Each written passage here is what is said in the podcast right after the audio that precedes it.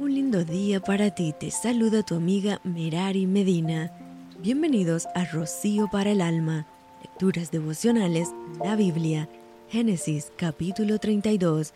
Y les mandó diciendo, Así diréis a mi señor Esaú, así dice tu siervo Jacob, con Labán he morado y me he detenido hasta ahora, y tengo vacas, asnos, ovejas y siervos y siervas, y envío a decirlo a mi señor, para hallar gracia en tus ojos.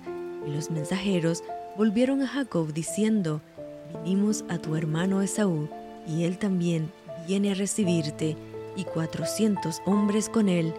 Entonces Jacob tuvo gran temor y se angustió, y distribuyó el pueblo que tenía consigo, y las ovejas y las vacas, y los camellos en dos campamentos, y dijo, Si viene Esaú contra un campamento y lo ataca, el otro campamento escapará. Y dijo Jacob, Dios de mi padre Abraham, y Dios de mi padre Isaac, Jehová que me dijiste, vuélvete a tu tierra y a tu parentela, y yo te haré bien. Menor soy que todas las misericordias y que toda la verdad que has usado para con tu siervo, pues con mi callado pasé este Jordán, y ahora estoy sobre dos campamentos. Líbrame ahora de la mano de mi hermano, de la mano de Saúl, porque le temo, no venga acaso y me hiera la madre con los hijos.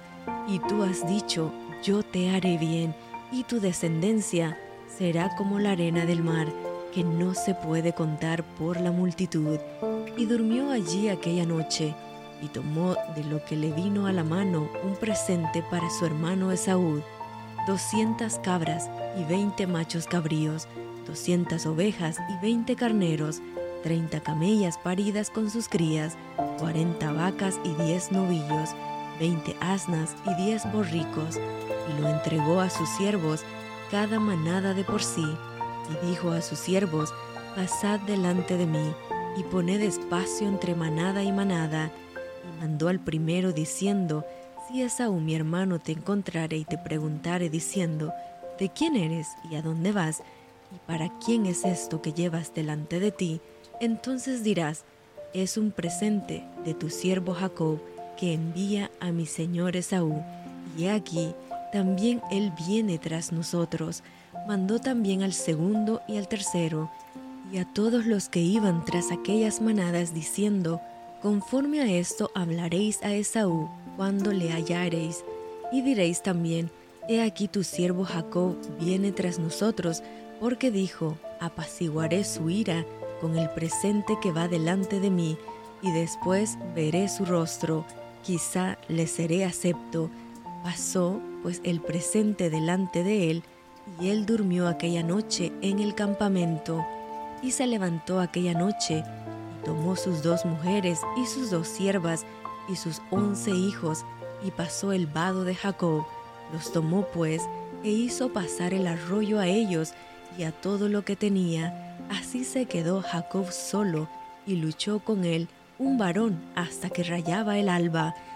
Y cuando el varón vio que no podía con él, tocó en el sitio del encaje de su muslo, y, lo y cuando el varón vio que no podía con él, tocó en el sitio del encaje de su muslo, y se descoyuntó el muslo de Jacob mientras con él luchaba, y dijo, déjame porque raya el alba. Y Jacob le respondió, no te dejaré si no me bendices. Y el varón le dijo, ¿cuál es tu nombre? Y él respondió, Jacob.